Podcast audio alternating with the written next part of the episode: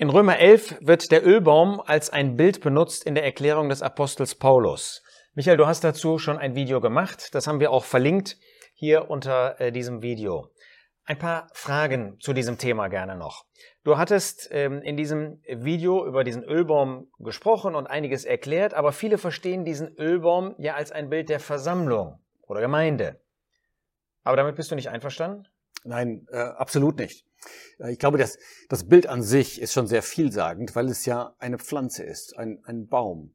Die Wurzeln gehen offensichtlich in die Erde und es ist sozusagen ganz ähm, stark äh, verbunden mit der Erde. Und, und die Versammlung ist ja etwas vollkommen anderes. Die Versammlung ist ihrer Natur nach, auch ihrem Ursprung nach himmlisch. Deshalb, wenn es um einen Baum geht in der Bibel, sei es jetzt der, der Feigenbaum, der spricht von Israel, sei es der Weinstock, da geht es um das Zeugnis, aber immer auf der Erde. Und so eben auch bei dem Ölbaum. Es geht um einen besonderen Platz auf der Erde. Aber wer ist denn der Ölbaum? Was ist mit dem Ölbaum gemeint? Oder besser, fangen wir mal mit der Wurzel an. Ist Christus dann die Wurzel des Ölbaums? Das haben viele gedacht, aber ich glaube nicht, dass das sein kann. Denn äh, man sieht ja in, in Römer 11, dass der Ölbaum natürliche Zweige hat. Das heißt also, da gibt es solche, die sind natürlicherweise mit der Wurzel verbunden. Und das gibt es nicht, dass Menschen natürlich mit Christus verbunden sind. Der Herr sagt das selber ganz klar in Johannes 12, das Weizenkorn muss in die Erde fallen und sterben. Ähm, nur dann kann es Frucht bringen und niemand steht natürlicherweise in Verbindung mit ihm. Wer ist denn die Wurzel? Ich denke, dass die Wurzel dieses Baumes tatsächlich Abraham ist. Und dann wird auch klar, warum es Zweige gibt, die natürlicherweise in Verbindung stehen mit Abraham, weil es nämlich seine Nachkommen sind. Okay, wenn Abraham die Wurzel ist, wer ist aber dann der Ölbaum? Das Volk Israel? Nicht ganz.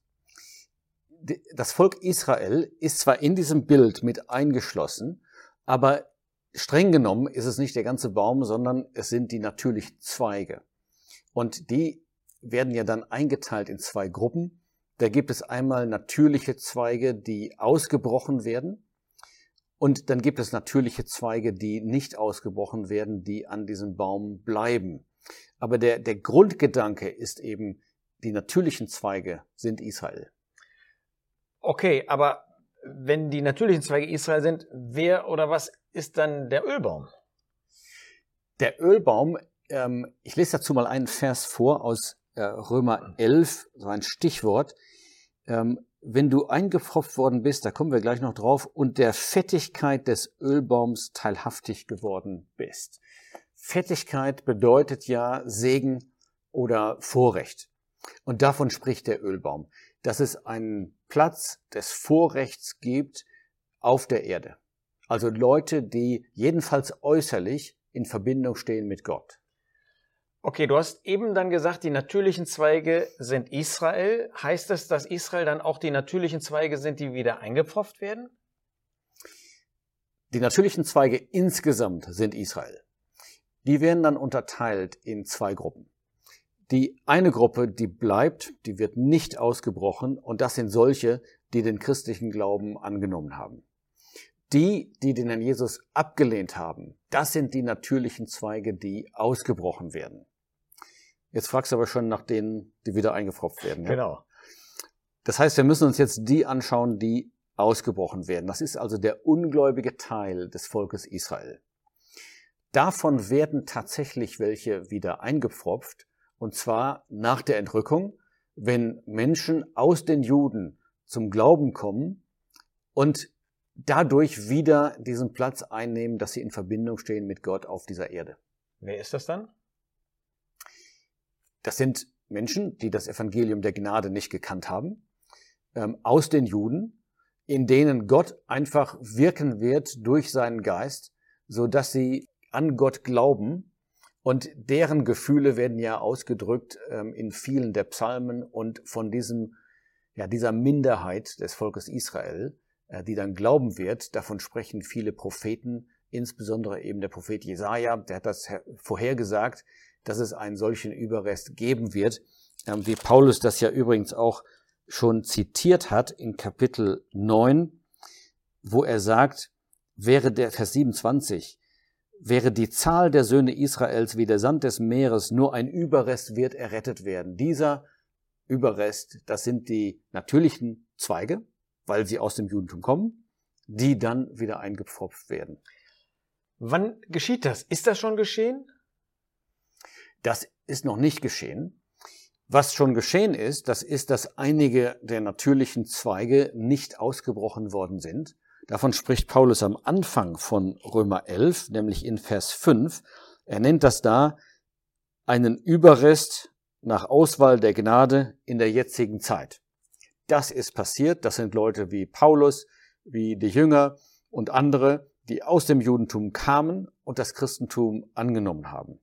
Was noch nicht passiert ist, das ist, dass von den Zweigen, die ausgebrochen worden sind, also von den ähm, Menschen, die aus Israel kommen, aber nicht geglaubt haben, dass davon wieder welche eingepfropft werden. Das kommt nach der Entrückung der Versammlung.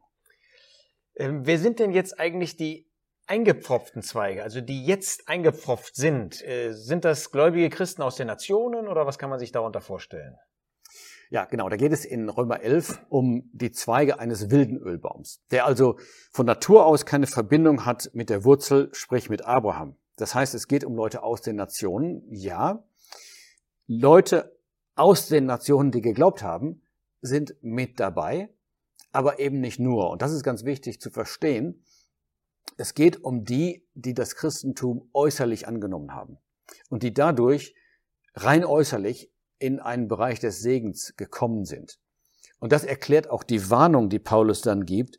Ähm, sieh zu, also sei nicht hochmütig, Vers 20.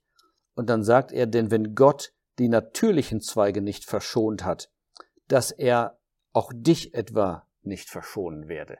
Das heißt, da steckt diese Warnung drin, dass auch diese Zweige, die eingepfropft worden sind, wieder ausgebrochen werden können.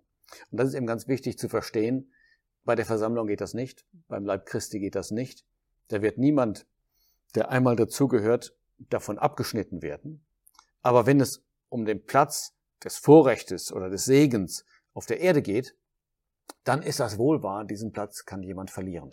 Mit anderen Worten, diese eingefrofften Zweige bestehen auch aus Ungläubigen. Absolut, aus Ungläubigen, aber eben Bekennern, die ihrem Bekenntnis nach, also das sind Leute, die sind getauft, die würden es ablehnen, als äh, Muslime oder Heiden bezeichnet zu werden, aber in ihrem Herzen sind sie nicht wirklich wiedergeboren. Das heißt Christen, sowohl Namenschristen als echte Christen. Genau. Okay, wenn es jetzt um dies Wiedereinpfropfen geht, ähm, dann hat man ja irgendwie den Eindruck, die natürlichen Zweige bekommen eine zweite Chance. Die des wilden Ölbaums aber nicht. Kann man das so sagen? Das ist tatsächlich auffallend. Ähm, bei den natürlichen Zweigen ist es so, da werden welche ausgebrochen und später wieder eingepfropft. Bei den, bei den Zweigen, die erst zu dem wilden Ölbaum gehörten, also Leute aus den Nationen, die dann eingepfropft werden, da steht nur die Warnung. Sieh zu, dass du nicht auch wieder da ausgebrochen wirst aus diesem Ölbaum. Und da ist nicht mehr die Rede davon, dass sie wieder eingepfropft werden. Und wer ähm, die prophetischen Ereignisse, ähm, die die Bibel zeigt, so etwas vor Augen hat, dem wird auch gleich klar, warum. Weil es nämlich einen Überrest geben wird aus dem ungläubigen Israel, das wieder ähm, errettet werden, der wieder errettet werden wird. Aber wenn es um die Nationen geht, die das Christentum einmal angenommen haben und die dann endgültig davon abfallen werden, so dass Christus sie ausspeien wird aus seinem Mund, für die gibt es keine Gelegenheit mehr danach. Jetzt ist ja insgesamt dieses Thema des Ölbaums irgendwie so ein bisschen fremd, wenn man sich den Römerbrief insgesamt anschaut. Ähm, wie passt das zu dem Thema des gesamten Römerbriefes? Da geht es doch eigentlich um das Evangelium. Genau. Das Hauptthema im Römerbrief ist das Evangelium. Das wird ausführlich dargestellt, Kapitel 1 bis 8. Aber dann behandelt Paulus eben die Frage, wie passt dieses Evangelium der Gnade, das ja alle auf eine Stufe stellt? Das ist kein Unterschied, alle haben gesündigt, alle können gerechtfertigt werden. Wie passt das dazu, dass Gott seinem Volk Israel besondere Zusagen gegeben hat im Alten Testament? Ist das nicht ein Widerspruch?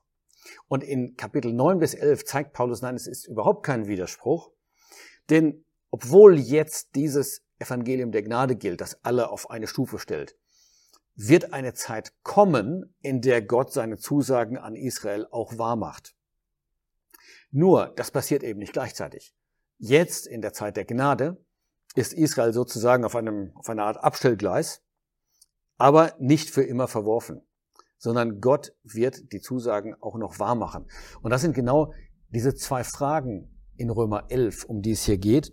Einmal Vers 1, hat Gott sein Volk etwa verstoßen im Sinne von ganz verstoßen? Und da sagt Paulus, nein, es gibt Leute wie mich, die kommen aus Israel und die sind gläubig. Aber dann kommt eben diese zweite Frage in Vers 11, ähm, hat Gott sein Volk für immer verstoßen? Ja, sind sie etwa gestrauchelt, damit sie fallen sollten?